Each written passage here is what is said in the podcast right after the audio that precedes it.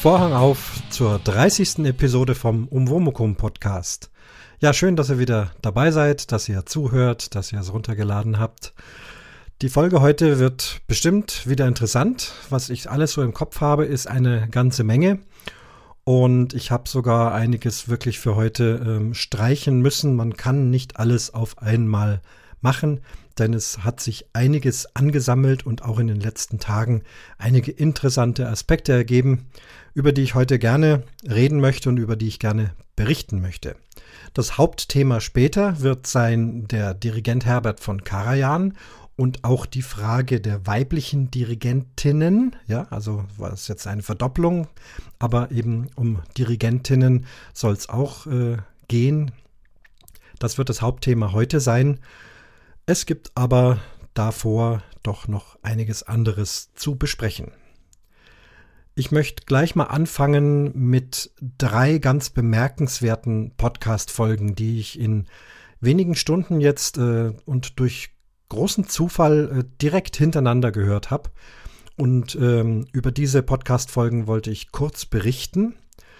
Ähm, und zwar auch in der Art und Weise, dass es so eine Art Kommentar dazu ist. Ich hatte eigentlich bei jeder Folge gedacht, Mensch, da möchte ich gerne einen Audiokommentar dazu schicken.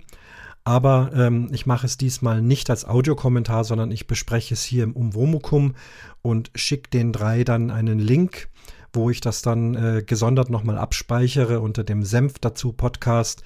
Wer es da nochmal hören möchte, äh, der kann es dann ganz gern tun. Äh, warum ich da keine Audiokommentare dazu direkt geben möchte, ja, ihr werdet es gleich selber merken, ähm, dass das da vielleicht nicht angebracht ist. Ja, da geht es zum einen mal der Fitz-Podcast vom Zug zum Zug. Der äh, Robert macht diesen äh, Podcast und er hat in dieser Folge ähm, ein ja doch größeres Missgeschick in seinem Beruf beschrieben. Ähm, und das war äußerst mutig, dass er es so beschrieben hat und hat er gefragt, ob dann das okay ist, äh, sowas im Podcast zu besprechen. Ich fand es sehr okay. Wie gesagt, ich fand es auch mutig. Ich fand es aber auch interessant und letztlich als Fahrgast von Zügen äh, durchaus auch beruhigend zu wissen, äh, was passiert da im Hintergrund. Es ist ja jetzt Gott sei Dank keine Katastrophe passiert oder irgendetwas. Eigentlich eher fast nur eine Kleinigkeit, zumindest für uns Außenstehende äh, mag es als gar nicht so schlimm anstehen, aber doch sehr bemerkenswert. Ich werde jetzt hier nicht den Inhalt der Folgen wiedergeben. Ich lade euch ein, diese äh, bemerkenswerten Folgen zu hören und die sind natürlich selbstverständlich alle in den Show Notes verlinkt. Ja, also Robert, ich fand das äh, gut, dass du es so berichtet hast. Ähm, und das wolltest du wissen, das möchte ich hiermit äh, kundtun. Ich glaube, um Soundqualität ging es auch. Klingt sehr sauber, klingt ausgeglichen. Du nutzt irgendwie ein Mischpult. Also ähm, ich fand es auf jeden Fall ähm, ein Fortschritt, ganz klar. So, der zweite Podcast in dieser Runde, das ist Jörn Schaas feiner Podcast. Die Folge 146 ist es hier auch verlinkt. Hier geht es um seine liebe Frau, die bei einem Predigt-Slam mitgemacht hat. Ähm, auch dazu alles in dieser Folge zu hören. Und diese Predigt wurde komplett in diesem Podcast äh, zu hören. Und das fand ich ebenfalls sehr klasse. Bin selber auch evangelisch, also da ist dann der Zugang insbesondere, aber ich könnte mir vorstellen, dass das auch viele interessiert, die jetzt nicht evangelisch oder gar auch nicht mal unbedingt ähm, besonders christlichen Glaubens sind. Ich kann das empfehlen, wie sie es gemacht hat. Ähm, ich konnte gar nicht glauben, dass das dann nur vier Minuten waren. Es war voller interessanter Inhalt, also nicht voll gepfropft, aber ähm, wirklich, wirklich toll und sehr, sehr schön, dass das so zu hören war und darüber zu berichten äh, berichtet wurde. Also auch hier, das fand ich ganz prima und es war ja auch nach Rückmeldung gebeten, was ich jetzt auch hiermit wiederum tue. Ja, der dritte Podcast, der Flo aus Wietze mit seinem Auszeit-Podcast, hat eine Sonderfolge herausgebracht, ohne Nummer. Es geht hier um deren zweiten Hochzeitstag Und hier ist also eine öffentliche ja, Liebeserklärung an seine Frau und wieso und warum es ihm so gut geht mit ihr und warum es den beiden zusammen äh, gut geht und wie sie durchs Leben gehen wollen. Also wirklich das Innerste nach außen gekehrt, das öffentlich in einem Podcast. Ganz, ganz tolle Geschichte, fand ich auch prima, vor allem prima auch äh, für euch. Wiederum mutig, das ins Mikrofon zu sprechen und zu senden. Und das war auch in keinster Weise irgendwie plakativ oder effekthaschend, sondern es hörte sich sehr, sehr ehrlich und ganz prima an. Also, hört euch diese drei Folgen an. Hier ist wirklich bemerkenswertes, finde ich, passiert und war also sehr schön anzuhören in allen drei Fällen. Nochmal, die Links gibt es auf den Show Notes und diesen Kommentar, den ich ja jetzt hier im Umwomukum spreche, gibt es auch nochmal extra gesondert auf Senf dazu. Auch das ist dann verlinkt, beziehungsweise zum Senf dazu Podcast kommt ja auch mittlerweile über meine Homepage. Wer sich dafür interessiert, da mal reingucken will, mal reinhören möchte. So, dann gab es noch ein Thema, ähm, was ich eigentlich heute besprechen wollte. Es wurde auch im Reidinger Podcast angesprochen, ob ich da was dazu sagen kann. Das werde ich aber doch äh, verschieben. Es geht um das äh, Thema Schulkonzertaufnahme, äh, Sprechaufnahme und der Micha von Making Tracks äh, hat mir da geholfen. Ähm, das wird jetzt aber heute zu viel. Ich werde da doch noch eine Zeit lang warten und dann darüber berichten, wenn dann die Vorstellungen tatsächlich gelaufen sind, die ersten entsprechende Reaktionen da waren und ich auch berichten kann, wie es gelaufen ist und ob wir es überhaupt genommen haben und all diese Dinge. Von daher ist es heute dazu zu früh, darüber zu berichten. Das kommt eben später. Ja, und dann sind wir bei den schriftlichen Kommentaren. Und auch da gab es eine ganze Menge interessante Bemerkungen. Ich gehe mal chronologisch der Reihe nach durch. Als erstes hat sich der Daniel vom Brombeerfalter gemeldet. Der Daniel, das wisst ihr, macht den Brombeerfalter Podcast, ist auch verlinkt. Der Daniel schreibt, ich habe vor rund zehn Jahren auch mit dem Bogenschießen beschäftigt. Ich hatte die Gelegenheit, auf eine Firmenfeier angeleitet einen Langbogen zu schießen, war sofort Feuer und Flamme und machte danach den Fehler, in Anführungsstrichen, den Bogenbauer in seinem Atelier zu besuchen. Kurz darauf war ich Besitzer eines wunderschönen handgefertigten Langbogens, Robinie 35 Pfund. Hier eine kleine Anmerkung. Die Zugkraft wird in LBS, also britischen Pfund angegeben, also nicht exakt 500 Gramm, sondern nur 454 Gramm und wenige Gehminuten von meiner Wohnung war ein öffentliches Gelände, das sich zum Schießen eignete. Eine Ebene zwischen Flüsschen und Hochwasserdamm, natürlich ohne Rad- oder Fußweg auf dem Damm. Es wurde zur schönen Gewohnheit, nach der Arbeit ein bisschen schießen zu gehen. Es ist so meditativ und entspannend.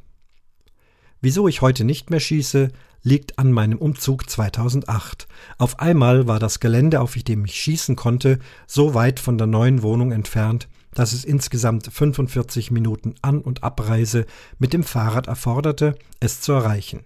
Und so wurde es immer seltener, dass ich schießen ging und irgendwann entschloss ich mich dazu, meinen Bogen an einen anderen Enthusiasten zu verkaufen. Denn um nur daheim herumzuliegen, war das gute Stück definitiv zu schade und zu schön. Es freut mich, bei dir über dieses wunderbare Hobby zu hören und freue mich darauf, weitere Bogenerlebnisse von dir zu hören. Liebe Grüße, Daniel. Ja, Daniel, ganz überraschend, dass du also auch ähm, mit dem Bogenschießen zu tun hattest, dass du auch so einen Spaß dran hattest und eben auch dieses meditative und entspannende Element da erlebt hast fast schade, nicht nur fast schade, sondern es ist schade, dass du da jetzt äh, offensichtlich länger jetzt nicht mehr damit beschäftigt bist. Ähm, es ist klar, man muss die Gelegenheit haben, zum Bogenschießen zu gehen und eine Dreiviertelstunde An- und Abfahrt ist sicherlich eine ganze Menge. Wir sind ja auch dabei, hier die äh, Möglichkeiten auszuloten, wo wir schießen gehen können. Da hat sich schon einiges aufgetan. Wir müssen das alles noch abklopfen und auch das Schießen im freien Gelände wird mal ein Thema sein, wie, wo, warum das gehen könnte oder auch nicht. ähm, werde ich jetzt nicht zu sehr ausführlich machen. Tatsächlich äh, neu war mir mit den britischen Pfund, es sind nicht 500 Gramm, sondern nur 454 Gramm. Ich habe ja gesagt, ich bin noch Anfänger, weiß vieles nichts. Vielen Dank für diesen Hinweis. Das erklärt auch ein YouTube-Video. Da haben nämlich mal Leute getestet, ob diese Zugkraft, die da beim Bogen angegeben ist, stimmen könnte. Und die haben genauso wie ich da also 2 zu 1 genommen und festgestellt, dass die Bögen also doch nicht so stark ziehen, wie es angegeben war. Die haben aber auch mit 500 Gramm pro Pfund gerechnet. Und das erklärt natürlich, warum dann ein Auszug von zum Beispiel 40 Pfund dann nicht genau 20 Kilo sind, sondern ja, ich hätte es jetzt ausrechnen können. Der Daniel ist Herr der Zahlen, der wüsste es dann wahrscheinlich äh, eben etwas weniger als 20 Kilogramm. Ja, so viel der Daniel vom Brombeerfalter. Dann meldet sich der Robert vom Fitz Podcast. Den Fitz Podcast hatte ich ja gerade schon erwähnt und da ist er wieder, der Robert. Er schreibt: Hallo Christian. Anscheinend haben Podcaster ein Fable für Bogenschießen. Smiley. Auch ich war bis zum Baustart für unser Häuschen begeisterter, wenn auch wenig erfolgreicher Bogenschütze. Bei uns in der Nähe gibt es auch einen sehr aktiven Verein, der neben eines Outdoor-Platzes auch die Möglichkeit im Winter bietet, zu festen Zeiten in die Halle auszuweichen. Eigentlich ist der Bogensport ein richtiges Nerd-Hobby. Die Bogenwahl ist alleine schon eine Wissenschaft für sich und wenn man die richtige Bogenart endlich gefunden hat, geht der Technikkram erst richtig los. Ich habe mich für einen klassischen Recurve-Bogen entschieden, da ich bei diesem Modell die meisten Freiheiten habe. Ich kann mich dabei schon mal umentscheiden, ob ich lieber einen Hightech-Bogen mit Vollausstattung, also mit Visier, Stabilisatoren und so weiter schießen will oder den nackten Bogen verwende. Übrigens, weil ich es gerade höre, die Entfernungen haben weniger mit Leistungsklassen, auch aber nicht nur, sondern mit dem verwendeten Bogen zu tun. Jede Bogenklasse hat definierte, fest definierte Wettkampfweiten. Aber danke, dass du mich wieder an dieses sehr schöne Hobby erinnert hast. Bisher habe ich noch keine Tätigkeit kennengelernt, das den Kopf so frei bekommt, wie es bei mir beim Bogenschießen der Fall ist. Liebe Grüße, Robert. Ja, also auch der Robert ein Podcaster, der sich auch mit dem Bogenschießen zeitweise beschäftigt hat, wieder dieselbe ähm, Nachricht, äh, Hinweis ähm, hier, dass man den Kopf frei kriegt, dass äh, die Gedanken verschwinden, dass man sich sehr auf äh, seinen Körper, seine Atmung, auf den Bogen, auf den Pfeil, äh, auf diese Einheit konzentriert und das doch eine sehr faszinierende Angelegenheit ist. Wir lernen momentan am Anfang auch kennen, dass es nicht so wichtig ist, das Ziel 100% zu treffen. Das schreibt er ja auch hier. Er war wenig erfolgreicher Bogenschütze. Ähm, man muss da wissen, was man, was man tun möchte, ob man da nun auf sportliche äh, Wettkämpfe geht oder ob man erstmal ja das meditative Bogenschießen betreibt oder beides parallel. Äh, ihr seht, das Bogenschießen kann sehr, sehr vielfältig sein. Die verschiedenen Bögen habe ich schon beschrieben und äh, die verschiedensten Möglichkeiten, die es da gibt, äh, auch technischer Art. Das habe ich also auch schon gesehen. Irgendwann werde ich über Pfeile bauen äh, berichten, weil das auch ansteht und und und. Da gibt es also eine ganze Menge Ablenkung und eine Menge zu tun, die Spaß macht. Robert, vielen Dank für diesen Kommentar. Und noch ein Kommentar zu diesem Thema. Der Landstuhler. Der Landstuhler ist äh, ein Elite-Hörer, so kennen wir ihn seit Jahren, weil er wirklich ein ganz treuer Hörer von vielen Podcasts ist und so hat sich also ähm, sozusagen der Spitzname Elite-Hörer herausgebildet. Aber mittlerweile ist er nicht nur noch Hörer, sondern ist auch selber ins Podcasten eingestiegen. Auch seinen Podcast, der hier sinnigerweise Elite-Hörer heißt, ähm, ist unter elitehörer.de zu finden. Ich habe es auch verlinkt. Er fängt da gerade an, auch über seine Gegend, über äh, Begeg ähm, Begegnisse und über die äh, Gegend von Heidelberg und alles das äh, zu berichten. Und da kommen einige Folgen und es ist angenehm, ihm zuzuhören. Dialektmäßig auch ganz gut zu äh, verstehen. Schon mit Färbung, mit Dialekt, aber nicht so schwierig. Sehr, sehr sympathisch. Ja, aber ich wollte ja vorlesen, was der Landstuhler geschrieben hat. Hallo Christian. Eine sehr schöne und informative Folge. Freue mich schon auf die Fortsetzung. Vielleicht ergibt es sich ja auch mal ein Praxisseminar bei einer Podcast-Veranstaltung. Zwinker. Vielen Dank auch für den Tipp, die Sehne nie ohne Pfeil schnarren zu lassen. Ist auch ein Exkurs zu einer Armbrust geplant? Dies würde mich auch interessieren. Gruß aus Heddesheim. Ja, äh, Praxisseminar auf einer Podcast-Veranstaltung. Ich war geneigt, äh, das zu versuchen. Ich glaube, ich werde es doch nicht tun, ähm, denn dazu müsste man mehrere Bogenausrüstungen bringen. Denn das habe ich auch jetzt erst vor ein paar Tagen wieder dringend die Empfehlung gehört, äh, niemand meinen Bogen und meine Pfeile in die Hand zu geben, sondern äh, wenn dann eben anderes äh, Material, das habe ich nicht und die Sicherheitsbestimmungen und so weiter, da muss man ja auch sehr gut gucken, dass das alles klappt. Das äh, würde dann wahrscheinlich Stress bedeuten. Also momentan äh, doch eher nicht. Erstmal muss ich es Bogenschießen lernen und das ganz in Ruhe für mich und da bei einer Podcast-Veranstaltung. Also das könnte sowas wie Podstock zum Beispiel sein oder beim, beim Sommerfest vom Bob. Das sind so die Dinge, die eventuell geplant sind bei mir. Ähm, ich glaube eher nicht. Äh, Lasst es erstmal bei mir und jeder, der Bogenschießen gehen möchte, wird in seiner Nähe mit Sicherheit irgendetwas finden, eine Halle oder einen Verein, wo man sowas mal ausprobieren kann. Ja, zur Armbrust. Ich muss aufpassen, dass das jetzt nicht wieder ein extra Bogenschieß-Podcast wird. Ähm, ich versuche es mal ganz kurz äh, zu definieren. Es gibt einen wesentlichen Unterschied zwischen Armbrust und Bogenschießen, und zwar im rechtlichen Sinne schon. Die Armbrust zählt nämlich unter das Waffengesetz. Die Armbrust ist eine Waffe. Ähm, dafür bräuchte man dann schon einen Waffenbesitzschein, muss sich nach diesen Regeln äh, richten, kann dann eben auch nur in speziell dafür ausgewiesenen äh, Schießlokalen ähm, oder Schießgegenden, äh, Bogenschießplätze abgeschlossen und so weiter schießen, ähm, während Pfeil und Bogen immer noch Spiel- und Sportgerät sind und nicht als Waffe definiert sind. Die Definition finde ich sehr interessant. Eine Waffe ist es dann, wenn die Energie, die zur Abgabe des Geschosses notwendig ist, in dem Gerät gespeichert werden kann. Also wenn wir mal an die Schusswaffen, Pistole und Gewehr gehen, da ist die Energie in der Patrone gespeichert in Form von Schießpulver und wenn dann der Abzugsbolzen auf die Patrone schlägt, dann löst sich diese komplette Energie, aber bis dahin bleibt sie gespeichert. Das ist eine Waffe. Bei der Armbrust ist es auch so, man zieht die Sehne sehr stark an, sie wird dann in einen Haken eingehakt und hat dann eben eine sehr starke Energie und diese Energie bleibt jetzt in dieser Armbrust so lange gespeichert, wie sie gespannt ist. Dann wird der Bolzen eingelegt und dann kann man, wann man möchte, auch Tage später genau genommen noch, äh, am Abzugshahn ziehen und dann wird diese Energie entladen. Und deswegen ist auch die Armbrust eine Waffe, beim Pfeil und Bogen ist das anders. Da wird zwar auch Energie in den Bogen, in die Sehne ge gegeben, indem ich daran ziehe, aber ich halte das fest. Es wird nirgendwo gespeichert.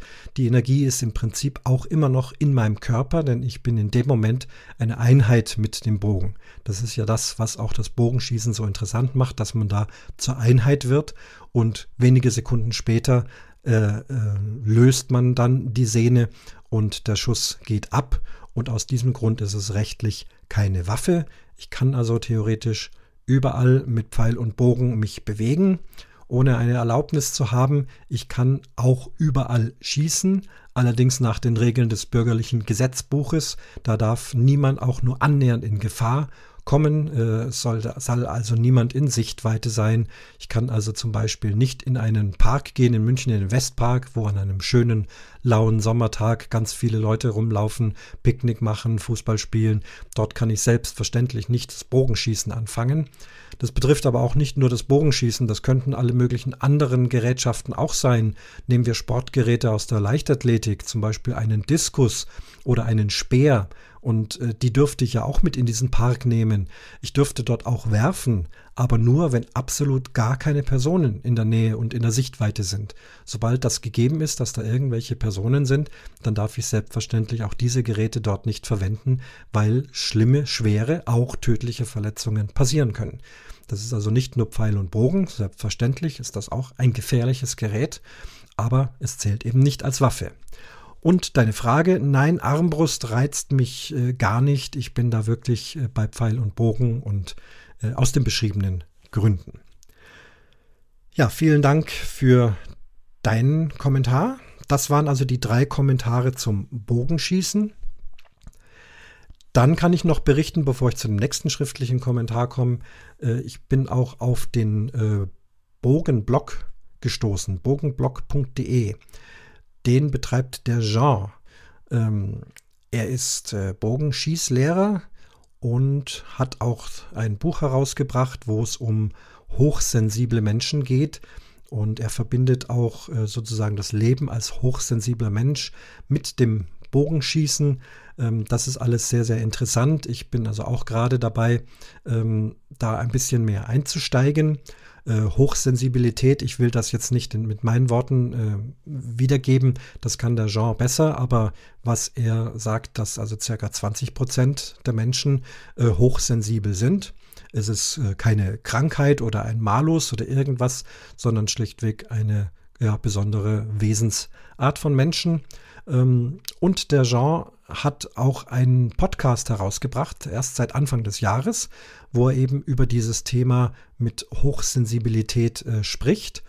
In relativ kurzen Folgen, die aber sehr informativ sind, sehr inhaltsreich.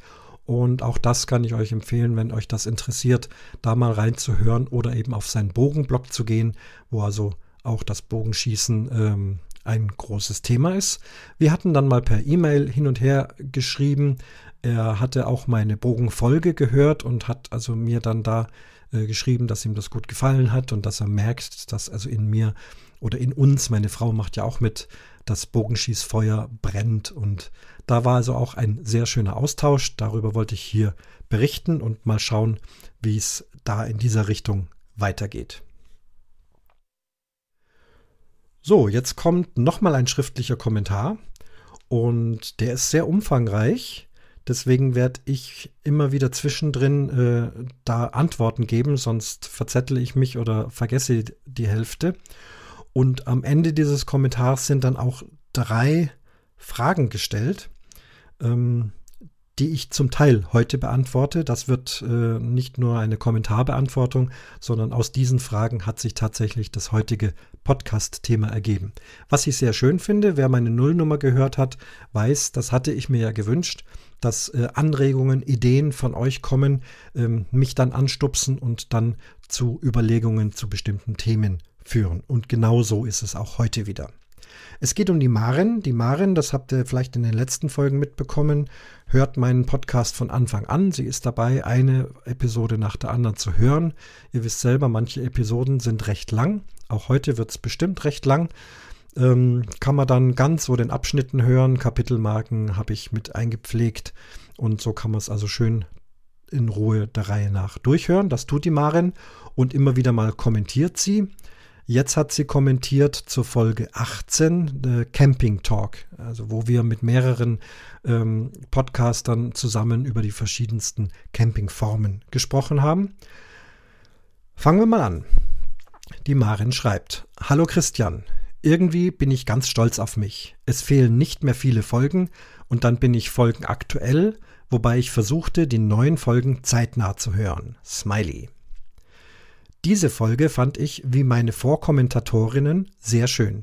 Sie wurde an einem Stück durchgehört. Dazu gab es einen Tee. Vornehmlich Silkes Ausführungen und Erläuterungen waren interessant, denn eigentlich suche ich noch immer nach der richtigen Behausung fürs Campen und tendierte die letzten Wochen stark zu einem Tipi. Aus verschiedenen Gründen wollte ich just morgen aber ein Outwell Birdland oder Rockwell kaufen und nun möchte ich mir, dank des Podcasts, noch das Nevada ansehen. So, hier mache ich den ersten Einschnitt. Äh, Maren, ja, schön, dass du auch beim Thema Camping mit dabei bist. Selber bist du also jetzt am Zelt suchen. Das äh, Outwell Nevada ist ein Zelt, was die Silke besitzt. Und ähm, ich selber, also wir in unserer Familie haben ja letztes Jahr auch ein Outwell Nevada MP gekauft, sind sehr, sehr zufrieden damit. Ähm, ich bin sehr gespannt, äh, zu welchem Ergebnis du kommen wirst und ich bin auch sicher, dass du berichten wirst. Übrigens berichten, auch bei der Marin habe ich mal nachgeguckt. Äh, sie scheint keinen Podcast zu haben, aber sie hat immerhin einen Blog, in dem sie über äh, Outdoor-Angelegenheiten ähm, schreibt. Ich habe mir es noch nicht ganz genau angucken können, aber ich habe es verlinkt unterwegs 72.wordpress.com heißt die Seite und da schreibt die Marin über Dinge, auch Fahrradfahren, äh, fotografieren, Tiere fotografieren und so weiter. Vielleicht findet da das Zelt dann auch irgendwie Platz. Also da kann man reingucken, wenn man sich dafür interessiert, was die Marin so schreibt. So, dann geht es weiter in ihrem Kommentar. Während des Nachhörens der anderen Folgen gab es noch Fragen, die ich dir stellen wollte. Es beeindruckte mich der Einblick in die Orchesterarbeit und ich möchte wissen. So, jetzt kommen drei Fragen. Ich gehe mal gerade zur dritten Frage. Die hat nämlich nicht mit Orchesterarbeit zu tun, sondern da stellt sie eine Frage wieder zum Thema Camping und zwar zum Thema Dauercamping. Diese Frage stelle ich nach hinten in einer der nächsten Folgen. Da ist nämlich bereits schon ganz ordentlich was in Vorbereitung und schon einiges aufgenommen. Und da passt dann die Beantwortung dieser dritten Frage am besten hinein. Also dort noch ein bisschen Geduld Maren und auch alle anderen, die das vielleicht interessiert, was sie damit wissen möchte. Ja, wir kommen jetzt zu Frage 1 und 2, die mich dann direkt zum Thema führen werden. Frage 1 lautet, was machte Karajan zu Karajan? Was waren seine Stärken? Weshalb wir mit einer regelrechten Ehrfurcht vor seinem Namen aufwuchsen und man sagt, diese LP ist mit Karajan. Das ist die erste Frage. Und die zweite Frage schließt sich an, welche Dirigentin hat einen ähnlichen Stellenwert, Stellenwert wie eben Karajan oder andere, die ich leider nicht kenne, in Klammern noch arbeitend oder schon auf der Wolke mit Bowie und Jürgens. Oje, nun soll ich also erklären, warum Karajan zum berühmten Karajan geworden ist. Ich bin ja nun kein Musikwissenschaftler, die können das wahrscheinlich viel besser. Und ich werde jetzt auch nicht äh, nachgoogeln und euch irgendwas aus dem Internet vorlesen, sondern versuchen einfach, äh, mir meine Gedanken zu machen. Also ich habe sie mir natürlich schon ein bisschen vor dem Podcast äh, gemacht und versuche das mal auf eine Erklärung zu finden. Ob das dann die richtige ist, äh, ist aber ähm, die Frage. Ähm, da gibt es sicherlich ein viel mehr Meinungen und Erklärungen dazu. Aber wie gesagt, äh, ich habe da so meine Idee und darüber werde ich jetzt kurz mal sprechen. Ja, es geht also um den berühmten, man kann sagen, Jahrhundertdirigenten aus dem 20. Jahrhundert, Herbert von Karajan. Ähm, das habe ich nochmal irgendwo gelesen. Der Name ist sogar noch edler, Herr Heribert Ritter von Karajan. Also sehr adliges äh, Geschlecht. Ähm, da sind wir schon bei einem Baustein des Erfolges, ein ja wirklich toller Name, Herbert von Karajan. Ähm, auch ein gut aussehender, schlank, großgewachsener Mann, äh, schlankes Gesicht, in jungen Jahren schwarze Haare, später ja weise, weiße, nach hinten gekämmte, ja, maestroartige Haare. Er ist also letztendlich ein Prototyp, ein Sinnbild des klassischen Maestros, des klassischen Dirigenten.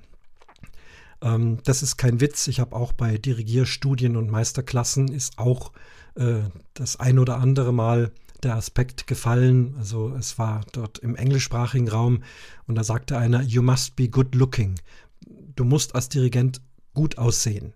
Äh, das Publikum fixiert einen. Äh, man steht im Mittelpunkt äh, zwischen Publikum und Orchester. Eigentlich der komplette Konzertsaal schaut nur auf diesen Dirigenten. Und ja, da sollte man gut gekleidet sein. Klar, da hat man abends in aller Regel einen Frack oder irgendwas anderes Ausgefallenes an. Ähm, über die Haare muss man sich Gedanken machen und äh, ja, man muss gut aussehen. Niemand sieht nun gut aus von Natur aus, aber erfolgreiche Dirigenten in aller Regel sind auch in irgendeiner Form gut aussehend, was auch immer das dann letztendlich sein mag. Aber Herbert von Karajan war also von seiner Erscheinungsform allein schon und dann dieser Name auf jeden Fall prädestiniert, äh, so eine Position einzunehmen eines weltberühmten Dirigenten. Aber nur das Aussehen allein reicht nicht aus. Ich bin der Überzeugung davon, dass ein guter Dirigent einfach etwas können muss. Ähm, und ich bin überzeugt davon, dass Herbert von Karajan äh, wirklich sein Metier versteht, dass er über Musik, insbesondere klassische Musik, Orchestermusik, Opernkomponisten, äh, sehr, sehr viel weiß und auch wirklich eine klassische Ausbildung gemacht hat, den Standardweg, den man vor allem früher äh, begangen ist, erst humanistische Ausbildung im Gymnasium, natürlich Klavierspielen, Klavierunterricht auf hohem Niveau, dann richtig dirigieren studiert an Hochschulen bei verschiedensten angesehenen Lehrern, umfassende Studien, nicht nur dirigieren, Klavier, da gehört dann auch noch Komposition dazu, Tonsatz, äh, verschiedenste Interessen, also wirklich sehr weit gefächerte Studien. Bei Karajan meine ich, er hat auch mal ähm, im Bereich Maschinenbau einige Semester studiert und mal eine Arbeit geschrieben über den Explosionsmotor. Also auf jeden Fall ein Mensch, der sich sehr weit gefächert und breit äh, interessiert, insbesondere natürlich über das Thema Musik, aber auch über die Philosophie, über den Menschen und so weiter. Das hat er getan und dann ist er, das weiß ich, äh, einfach auch den klassischen Weg gegangen durch kleinere Theater, durch kleinere Orchester, ähm, bis dann später mal an äh, mittelgroßen Theatern schon Chefdirigentenpositionen besetzt wurden. Ich weiß, dass er in Ulm am Theater Generalmusikdirektor war. Ich weiß, dass er in Aachen am Opernhaus Generalmusikdirektor war und auf diesem Wege eben wirklich von der Pike auf äh, das Geschäft des Dirigierens gelernt hat und mit sehr viel Repertoire äh, in Berührung gekommen ist. Äh, man muss als Dirigent üben, üben, üben und das kann man nur, wenn man ein Orchester an der Hand hat. Das ist anders als bei den Instrumentalisten. Die können vom ersten Tag an, vom, vom ersten Tag, wo man ein Instrument lernt, manche fangen mit vier, fünf Jahren an, äh, dann haben sie immer ihr Musikinstrument da.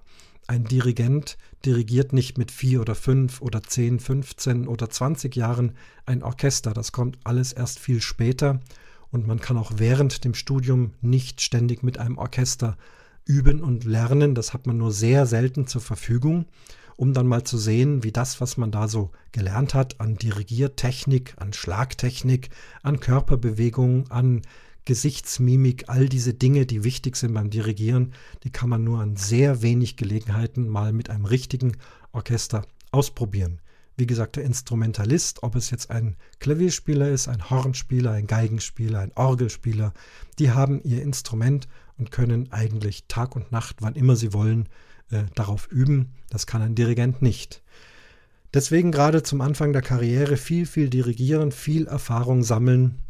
Und das ist bei Karajan äh, mit Sicherheit der Fall gewesen, dass er da also sehr breit ein Repertoire gelernt hat und viele Verbindungen auch geknüpft hat und also wirklich gut gelernt hat. Über Geschmack werden wir heute wenig diskutieren können. Ähm, hat Karajan wirklich gute Musik gemacht. Ähm, da gab es, also gerade als wir studierten, gab es da äh, unterschiedliche Meinungen. Manche ähm, mochten ihn nicht und haben gesagt, na, der macht ja alles nur laut und schnell. So haben wir damals äh, gesprochen, hatten aber selber wenig Ahnung von den Dingen. Wenn ich mir das so heute betrachte und äh, Aufnahmen mit Karajan anhöre, muss ich doch sagen, dass er also wirklich äh, sich gut auskennt und vor allem mit dem Klang sehr stark gearbeitet hat.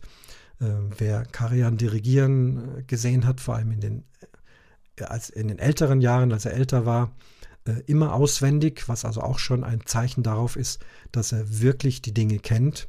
Wobei zum auswendig dirigieren könnte ich auch äh, noch was sagen, mache ich gleich.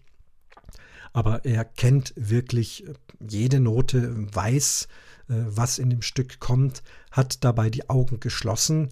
Das mag jetzt auch ein Show-Effekt sein. Äh, Ähm, beides paart sich immer die Show und das äh, der Musikdienliche ist doch beim Karajan, denke ich, beides immer vorhanden und eben auch beides notwendig, um eben so ein berühmter Dirigent zu werden, wie er es geworden ist. Äh, das mit den geschlossenen Augen, das kann ich bestätigen. Ähm, man hört sofort viel besser. Das ist der Effekt, den wir oft hören, wenn es um blinde Menschen geht, äh, wo man weiß, dass dann blinde Menschen vor allem mit dem Hören sehr viel kompensieren können. Ähm, wir sind hier beim, beim Podcasten, auch äh, Podcast ist ohne Bilder, kein Video, kein YouTube. Auch hier, wir hören nur und sind sehr sensibel auf das, was da gesprochen wird, wie es gesprochen wird, ähm, wie man in ein Mikrofon reinspricht, welche Qualität das Mikrofon hat und so weiter und so fort. Ähm, und das ist beim Dirigieren durchaus auch der Fall. Ich dirigiere nun nicht ständig mit geschlossenen Augen, aber ich äh, übernehme es manchmal, vor allem in einer Probe, wenn es mal eine ganz knifflige Stelle gibt, wo ich mir auch nicht sicher bin, was ist denn jetzt los, wo ist denn da das Problem, dann schließe ich die Augen, dirigiere diese Passage auswendig. Das ähm, muss ja nicht stundenlang sein, das ist vielleicht nur eine kurze Passage. Und sobald die Augen zu sind, äh, verstärkt sich das Hören einfach. Ich bin durch nichts abgelenkt, durch keinen Gesichtsausdruck eines Musikers vielleicht, äh, der täuschen könnte, dass man denkt, ah ja, der guckt jetzt so, als ob er richtig spielt, oder der guckt so, als ob er vielleicht falsch spielt. Das alles fällt weg. Man hört wirklich unverfälscht und man hört dann mehr. Er hat also die kompletten Konzerte mit geschlossenen Augen dirigiert und auswendig und er hat das alles gut gemacht. Er hat, und jetzt kommen wir zum auswendig dirigieren. Man kann auswendig dirigieren, wenn man die Melodie kennt und von vorne bis hinten nur die Melodie dirigiert. Ähm, dann ist das nicht allzu schwer, zumindest wenn es ein sehr bekanntes Stück ist, wie zum Beispiel Beethoven-Symphonien, äh, wo auch keine komplizierten Taktwechsel und solche Sachen stattfinden. Da ist das durchaus schnell möglich, äh, vermeintlich auswendig zu dirigieren. Aber dirigieren ist eben nicht nur in der Luft herumwedeln, sondern wirklich aufs Orchester zu reagieren, auf den Klang. Und das hat der Karajan wirklich gemacht. Er hat den Klang geformt. Er hat sofort gehört, wenn irgendwo etwas äh, zu stark oder zu wenig war, zu weich, zu hart und so weiter und hat das also mit weichen äh, Bewegungen oder manchmal auch mit sehr heftigen Bewegungen eben dann äh, klanglich eingestellt, also wie jemand, der an einem Mischpult sitzt. Äh, man sagt, dass seine Musik äh, sehr geradlinig äh, gespielt war.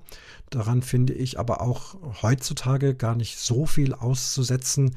Äh, viele Dirigenten nehmen Beethoven und Mozart Musik und sagen, das ist so oft gespielt worden, ich muss jetzt hier etwas Neues interpretieren. Allein schon dieses Wort ist völlig falsch. Musiker interpretieren nicht. Interpretieren heißt äh, übersetzen, erklären.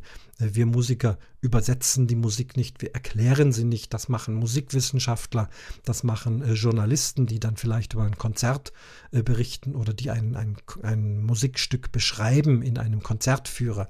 Die interpretieren das. Wir spielen die Musik. Äh, natürlich auf eine gewisse Art und Weise, so wie wir das vielleicht äh, in dem richtigen Saal fühlen, aber wir interpretieren nicht. Und das war vielleicht auch seine Stärke, dass er die Musik genommen hat, wie sie ist. Er hat sie sehr gut studiert. Äh, was er aber dann geformt hat, war der Klang. Er war also wirklich ein Klangmagier. Ich finde, man kann das auch heute noch hören. Ähm, und auch das war eine große Stärke.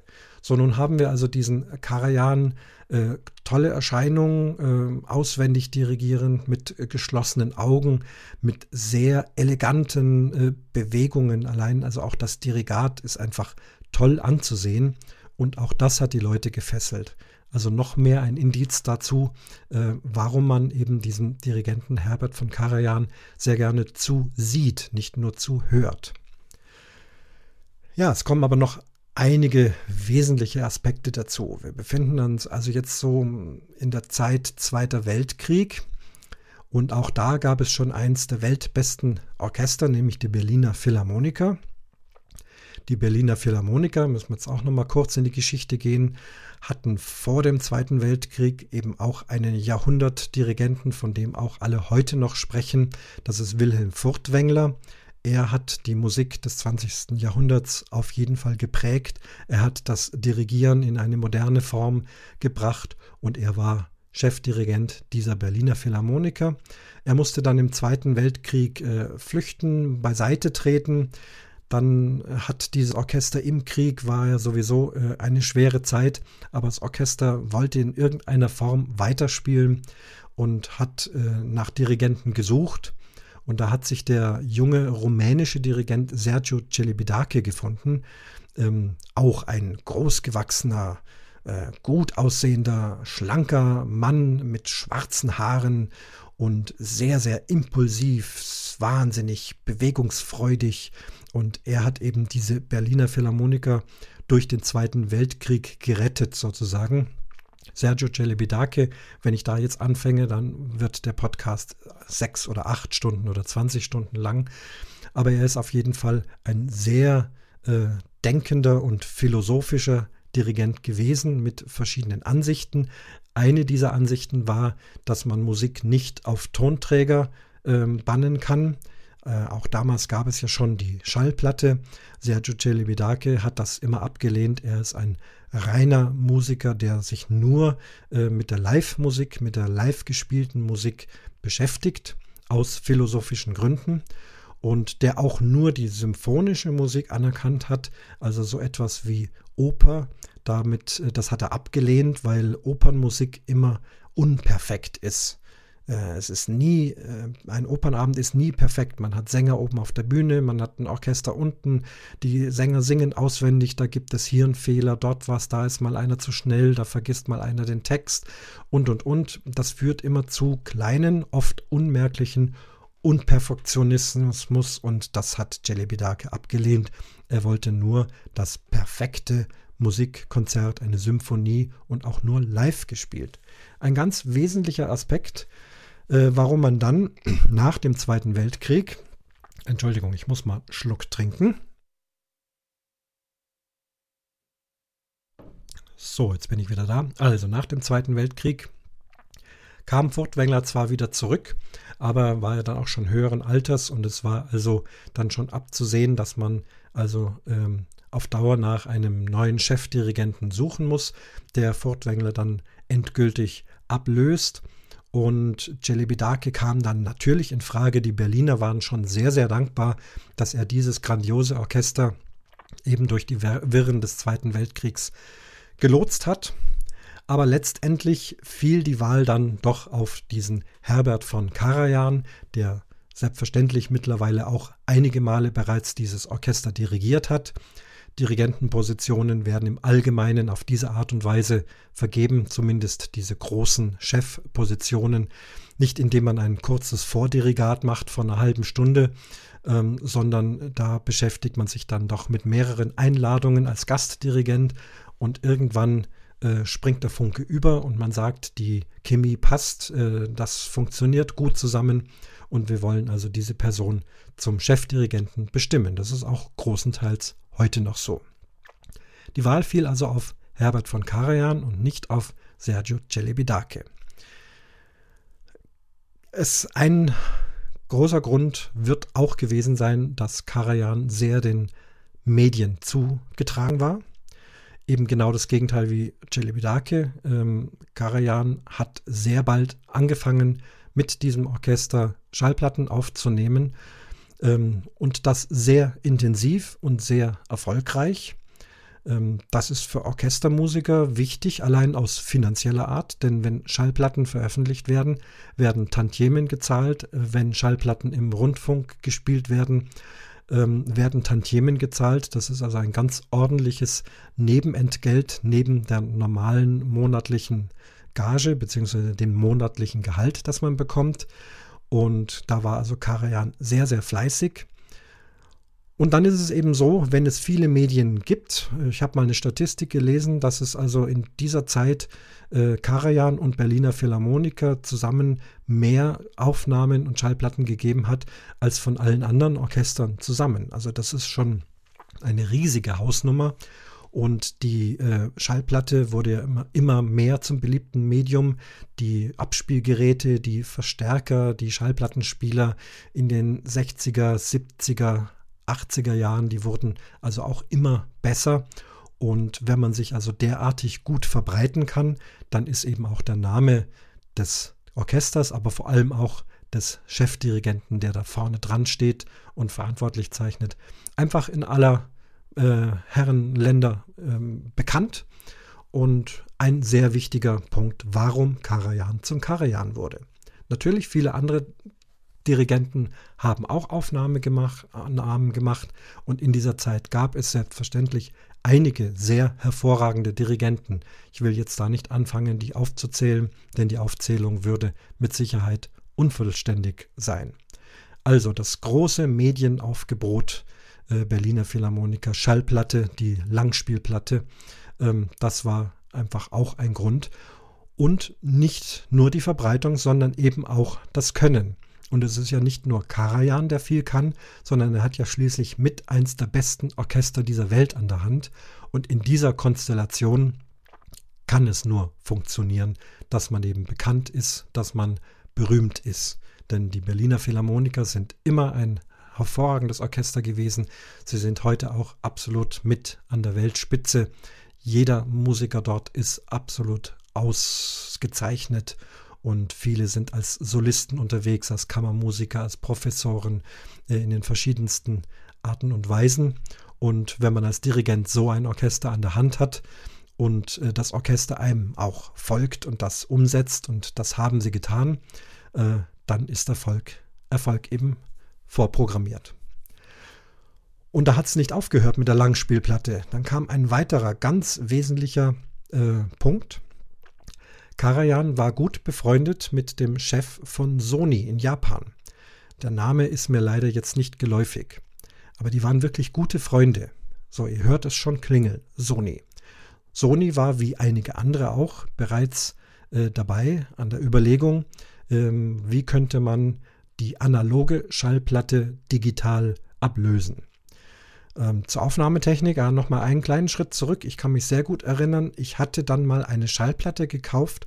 Da war links oben auf der Ecke so ein gelbe, äh, eine gelbe Ecke reingemalt und da stand digital drauf. Es war wohlgemerkt eine Langspielplatte aus Vinyl. Aber das war der erste Schritt. Man hat nicht mehr analog auf Bänder aufgenommen, das heißt also die Schallwellen direkt äh, magnetisch gemacht und auf äh, Bänder aufgenommen, sondern man hat das umgewandelt in Nuller und Einser und hat also diese Nuller und Einser dann auf die, aufs Magnetband gebracht. Das bedeutet digitale Aufnahme, klarer zu verarbeiten, besser zu hören. Und dann hat man es auch digital abgemischt, also am Mischpult alles eingestellt. Und nur der letzte Schritt war dann noch analog, nämlich wieder auf die Vinylplatte, die also dann mit Bergen und Tälern versehen ist und eine Nadel dann diese Berge und Täler, diese Schallwellen, die also sozusagen ins Vinyl gepresst sind, dann abtastet und in die Stereoanlage gibt. Das nannte sich dann die DDA-Aufnahme, also digital aufgenommen, digital abgemischt, analog abgespielt. Und so eine Schallplatte hatte ich gehabt und ich fand das also schon wahnsinnig äh, spannend, wie das geklungen hat. Viel klarer, viel deutlicher, äh, ein toller Dynamikumfang. Also ich meine da wirklich also schon etwas gehört zu haben, obwohl es noch eine Schallplatte war. So, jetzt sind wir bei Sony. Die waren also am entwickeln auch diesen letzten Schritt von der Schallplatte hin zu einem Medium, was also nur noch Nuller und Einser, also digitale Informationen abbildet. Und da ging es dann eben in Richtung Laser, der dann eben sehen kann, ob sich an dieser Stelle der Platte ein Loch oder eine Vertiefung befindet oder eben nicht, ob es hier eine 0 oder eine 1 ist. Es ging also in Richtung der Compact-Disc, die CD. Und da hat sich Sony natürlich an Herbert von Karajan und seine Berliner Philharmoniker gehalten, weil man hat gesagt, wenn die oder speziell wenn Karajan der große Maestro, wenn der das Medium gut findet, wenn der den Klang gut findet und wenn der das dann als Werbeträger voranträgt, dann wird sich unser System durchsetzen. Denn es hatten, wie gesagt, auch verschiedene andere Firmen versucht, Ähnliches zu entwickeln. Und so hat zum Beispiel Herbert von Karajan die mögliche Länge einer CD, also der Kompaktdisk, mitbestimmt. Er hat nämlich, es war ja eigentlich beliebig, man hätte 30 Minuten machen können, man hätte durchaus auch 120 Minuten oder 200 Minuten machen können. Es kommt halt dann darauf an, wie groß der Durchmesser dieser Scheibe ist. Die Langspielplatte immerhin mit 33 Zentimetern doch wie eine große Pizza. Und warum nicht auch eine CD in dieser Größe? Da hätte doch sehr viel drauf gepasst.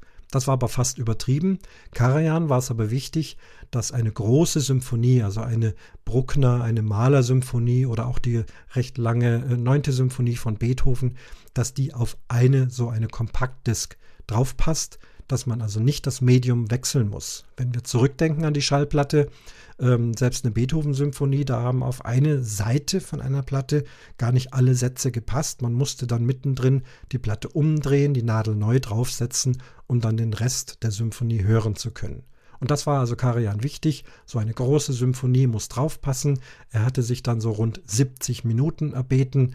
Ähm, das müsste reichen, um die meisten großen Werke auf CD aufzunehmen, dass man sie einlegen kann und ohne weitere Störung vom ersten bis zum letzten Satz diese Symphonie hören kann.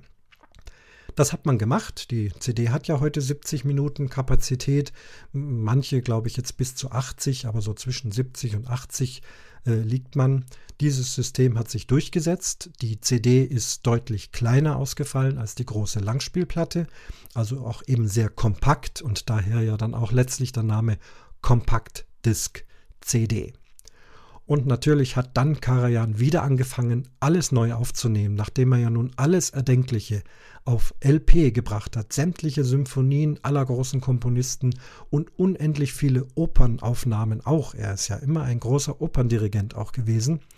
Äh, geht es jetzt wieder von vorne los. Und wiederum fleißig, fleißig, fleißig Aufnahmen, CDs äh, in komplett Kompletteditionen, alle Symphonien von Beethoven, alle Symphonien von Brahms, die großen Opern von Mozart, von Wagner, von Verdi, alles drauf auf die CD, mit schönen Covern versehen, gut promotet mit der deutschen Grammophon damals.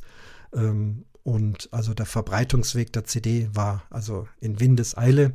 Er hat seinen Segen dazu gegeben.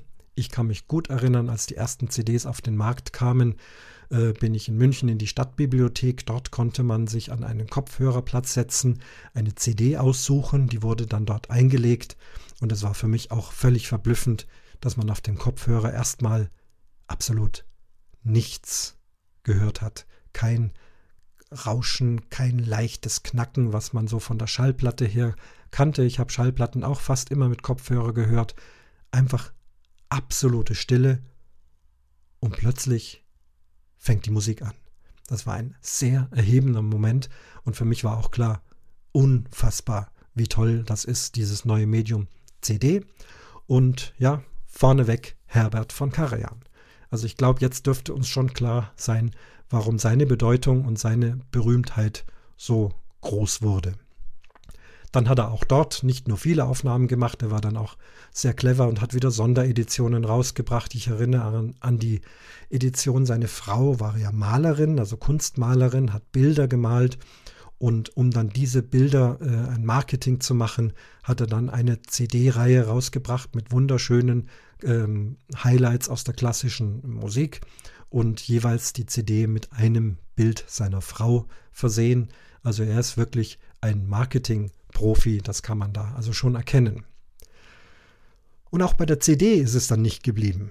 Dann geht es wieder weiter. Herbert von Karajan ist derjenige, der auch die Videoprojektion äh, von Musik, von live gespielter Musik vorangetrieben hat. Noch bevor Michael Jackson eben mit Thriller das erste große, bekannte Musik- und Pop-Video herausgebracht hat, hat Karajan sich wieder dafür eingesetzt, äh, Symphonien eben auch in, mit Fernsehkameras abzubilden. Er hat selbst Regie geführt, er hat sich ganz genau jede Einstellung ausgedacht.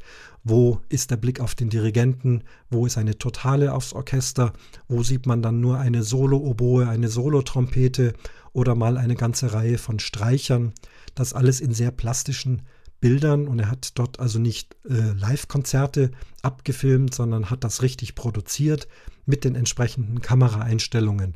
Und auch hier immer wieder mal ähm, ja, das gute Aussehen, äh, die tollen Bilder. Also ich werde nie vergessen zum Beispiel die Einstellungen, wenn ein bestimmter Paukenschlag oder Paukenwirbel kam, dann gab es eine große Einstellung auf die Pauke äh, mit ganz besonderem Licht und wenn dann der Schlegel auf das Paukenfell geschlagen hat, äh, da hatte man so ein bisschen Mehl auf die Pauke gestreut, dann spritzt also dieses Mehl durch diese Energie von dem, von dem äh, Paukenfell nach oben und das durch dieses bestimmte Scheinwerferlicht also ganz plastisch ausgesehen hat. All das hat sich auch Karajan ausgedacht. Auch dann in einer großen Bruckner-Symphonie, wenn dann mal eine größere Blechbläserpassage zum Beispiel zu hören ist, auch wenn alle anderen noch spielen, Streicher und Holzbläser mit, dann gab es Einstellungen, da waren plötzlich nur noch die Blechbläser zu sehen auf dem Podium und sie waren alle gestanden in einer Reihe nach und haben auswendig diese Passage gespielt. Es war halt alles äh, kameratechnisch so gedreht. Also es war ein richtiger Spielfilm, ein Musikspielfilm. Das war eben auch Karians große äh, Errungenschaft, eben diese Musik auch in Bildern ganz besonders schön abzubilden. Und ich habe diese Videos vor allem auch dann mal in Wien gesehen. Da war es besonders beeindruckend. Ich habe mal ein Sommersemester Dirigieren in Wien an der Musikhochschule äh, studiert. Und da gab es dann im Sommer draußen in Wien äh, vor einem der riesigen Gebäude, ich weiß nicht mehr, wie es hieß, da war eine riesige Videoprojektionsleinwand. Äh, äh, kostenlos alles. Es waren viele Stühle aufgestellt und da wurden dann unter anderem, es waren auch andere Konzerte, aber ganz oft eben diese Karajan-Aufnahmen gezeigt, eben in großer Leinwand mit fantastisch klingender Anlage. Links und rechts dann ein paar Buden, wo man sich einen guten österreichischen Wein besorgen konnte, ein paar Snacks dazu und dann diese riesigen Aufnahmen mit den Großaufnahmen, die fantastische Musik. Das hat mich dann schon auch gefangen genommen und äh, habe dann da auch mehr Bezug dann zu Karajan bekommen. Habe eben gesehen, wie er das so schön aufbereitet für uns und uns einfach ein gutes Gefühl gibt. Wie gesagt, als Student dachten wir noch, naja, das ist irgendein äh, ein Scharlatan, der nur laut und schnell und Berliner Philharmoniker, tam, tam, tam. Ähm, aber ich muss sagen, äh, mein Eindruck hat sich da geändert. Es sieht einfach schön aus, es hört sich schön an. Ähm, das heißt nicht, dass er der Einzige ist. Es gibt so viele großartige Orchester und Dirigenten, die ich äh, sehr schätze und mag. Aber ich muss sagen, äh, das, was Karajan aufgenommen hat, äh, das mag ich auch nach wie vor sehr, sehr gerne. Ja, ich denke, das dürfte doch an Erläuterung, warum Karajan so groß und berühmt geworden ist, dürfte reichen. Tief Luft holen, kurz einen Schluck Wasser.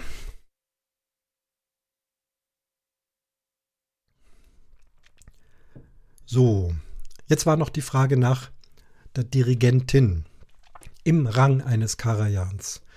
Nun, das Thema Dirigentinnen, also weibliche Dirigentin, ist äh, seit langem ein Thema, über das immer wieder mal nachgedacht wird. Ähm, Im Rang eines Karajans wüsste ich keine Dirigentin, die also derart berühmt geworden ist. Ähm, ist mir niemand bekannt denn es liegt daran, dass ohnehin Frauen am Dirigierpult nach wie vor sehr, sehr rar sind. Nicht, dass sie es nicht könnten. Ähm, es gibt äh, einige Frauen und auch mehr und mehr, wenn ich jetzt so die Studienklassen ansehe, Öfters sind ja bei uns im Orchester auch Studentenklassen, die dann mal mit dem Orchester üben dürfen. Da sind durchaus eine ganze Menge Frauen dabei und da sind Frauen dabei, die das auch sehr gut können, die sehr gut gelernt haben. Da gibt es auch keinen Unterschied. Musik und die Technik und all das, das kann jeder lernen. Das ist mit Sicherheit nicht äh, ähm, vom Geschlecht abhängig. Letztendlich ist es wahrscheinlich so ähnlich, wie es auch in den großen Wirtschaftsfirmen sind. Auch da äh, bei den großen DAX-Firmen ähm, Vorstandsvorsitzende ohnehin nicht, nicht, dass ich wüsste. Ähm, aber selbst in den Vorständen immer noch sehr wenig Frauen. Ihr wisst, die Politik bemüht sich auch darum, vielleicht da den Prozentsatz höher zu bringen. Mit aller Gewalt werden sie es nicht schaffen.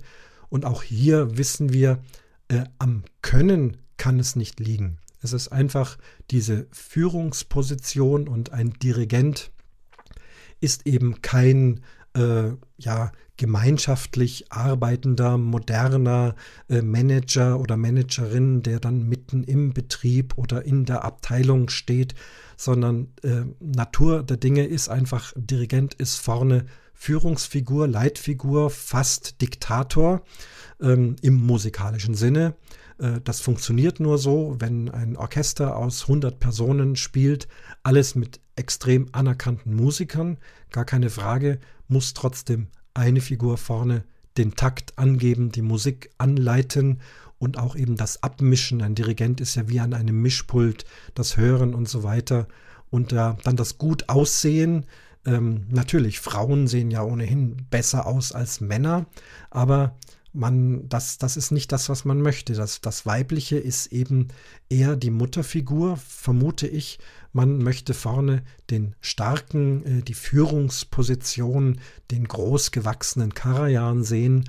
Und da tun sich einfach doch Frauen leider schwer, sich hier durchzusetzen. Ich betone nochmal, am rein musikalischen Können kann es nicht liegen. Frauen sind absolut mindestens genauso gut wie Männer, vielleicht sogar auch oft gefühlvoller als Männer, aber es hat sich einfach nicht durchgesetzt. Ich habe in Erinnerung eigentlich nur eine Dirigentin, die ich auch mit Namen weiß, die durchaus sehr große Erfolge gefeiert hat die letzten Jahre. Das ist die Australierin Simone Young. Äh, sie hat erst in Australien bedeutende Orchester äh, dirigiert, ich denke auch in Sydney an dem berühmten Opernhaus. Und soweit ich weiß, ist sie immer noch, auf jeden Fall seit vielen Jahren, äh, Generalmusikdirektorin in Hamburg an der Staatsoper. Also das ist doch schon ein sehr anständiger und ordentlicher und verantwortungsvoller Posten. Da ist also Simon Young äh, tätig dann setzt es bei mir bei den Namen auch schon aus. Wie gesagt, ich könnte nachgoogeln, tue das aber nicht. Ich lese euch nicht aus dem Internet vor. Ähm, die Schwächen, die ich habe, die lege ich hier gern da. Aber in Hannover am Staatstheater ist auch eine Dirigentin, Generalmusikdirektorin. Ob sie es aktuell noch ist, weiß ich nicht. Werde ich rausfinden. In wenigen Tagen fahre ich nach Hannover und werde bestimmt auch einen Bericht über Hannover abgeben gucke ich mal nach. Romilly Pfund ist mir noch ein Name. Wo ist Romilly Pfund? Soweit ich weiß, bei den Bergischen Symphonikern. Das ist eine Frauendomäne. Sie ist dort, glaube ich, seit Jahren anerkannte Dirigentin und sie hat auch Projekte gestartet, hat Frauen äh, Chancen gegeben, dort als Assistentin zu arbeiten oder mal als Gastdirigentin, hat dort spezielle weibliche Dirigierklassen eingeführt. Aber all das hat bisher noch nicht dazu geführt, dass wir eine Frau im Bekanntheitsgrad eines Herbert von Karajans haben. Nun, das äh, dürften die Antworten gewesen sein, soweit ich das jetzt so aus dem Kopf machen kann. Bin dann für heute mit dem Thema durch. Und bevor ich den Vorhang schließe, meinen beliebten Vorhang, fällt mir da doch noch was aus und ein. Äh, und zwar, da gibt es einen neuen Podcast. Jetzt sind wir also nochmal am Ende bei Podcast-Empfehlung. Habe ja am Anfang schon einige Podcasts euch empfohlen. Äh, und zwar der Klaus Backhaus, den kennt ihr. Ja? Der ist ja sehr rührig äh, am Raucherbalkon. Night of the Pots hatten wir erst kürzlich. Ähm, und in verschiedenen anderen Podcasts äh, und auf Twitter und so weiter. Nun, der Klaus Backhaus hat eine ganze Anzahl an Geschwistern, die sind insgesamt fünf. Soweit ich das jetzt mitgekriegt habe, drei Jungs, zwei Mädels. Und diese Geschwister, diese fünf Geschwister aus vier Bundesländern, so machen sie Werbung, haben jetzt also den Backhaus-Cast ins Leben gerufen. Da gibt es die Nullnummer und die erste Episode. Die Nullnummer, da habe ich mal reingehört und die erste Episode habe ich ganz gehört eine sehr, sehr vergnügliche Geschichte, macht wahnsinnig Spaß. Ähm, dabei waren die Mädels noch gar nicht dabei. Also ich vermute aber auch, dass die beiden Damen, wenn sie dann mit dabei sind in den Folgen, dort bestimmt auch nicht zur Langweile beitragen, sondern dass das äh, mindestens noch mehr äh, lustig und nett und vergnüglich, aber durchaus auch inhaltsreich. Also nicht nur Blödsinn, sondern ja, einfach sehr, sehr sympathisch. Den möchte ich euch empfehlen. Äh, was hat das mit dem Vorhang zu tun? Ähm, am Ende der ersten Episode hat einer der Brüder, oh je, die Stimmen auseinanderzuhalten, ist schwer. Ich glaube, es war der Frank, ihr könnt mich gerne korrigieren, der dann versucht war, äh, die Episode mit meiner Formel und es schließt sich der Vorhang zu beenden. Und dann hat er gerade noch die Kurve gekratzt und hat gemerkt, oh, da gibt es doch einen anderen Podcast, der das immer so macht. Das dürfte dann mein Podcast sein. Und äh, Natürlich kann jeder kopieren, aber ich fand es einfach äh, nett, dass er da also mein Copyright nicht verletzt hat und eine andere Schlussformel gefunden hat. Ja, ich hoffe, es hat euch Spaß gemacht und jetzt kommt sie also tatsächlich. Ich verabschiede mich, freue mich auf viele weitere Themen, die ich bereits in Vorbereitung habe, sage danke fürs Zuhören und es schließt sich der Vorhang zur 30. Episode vom Umwomukum Podcast.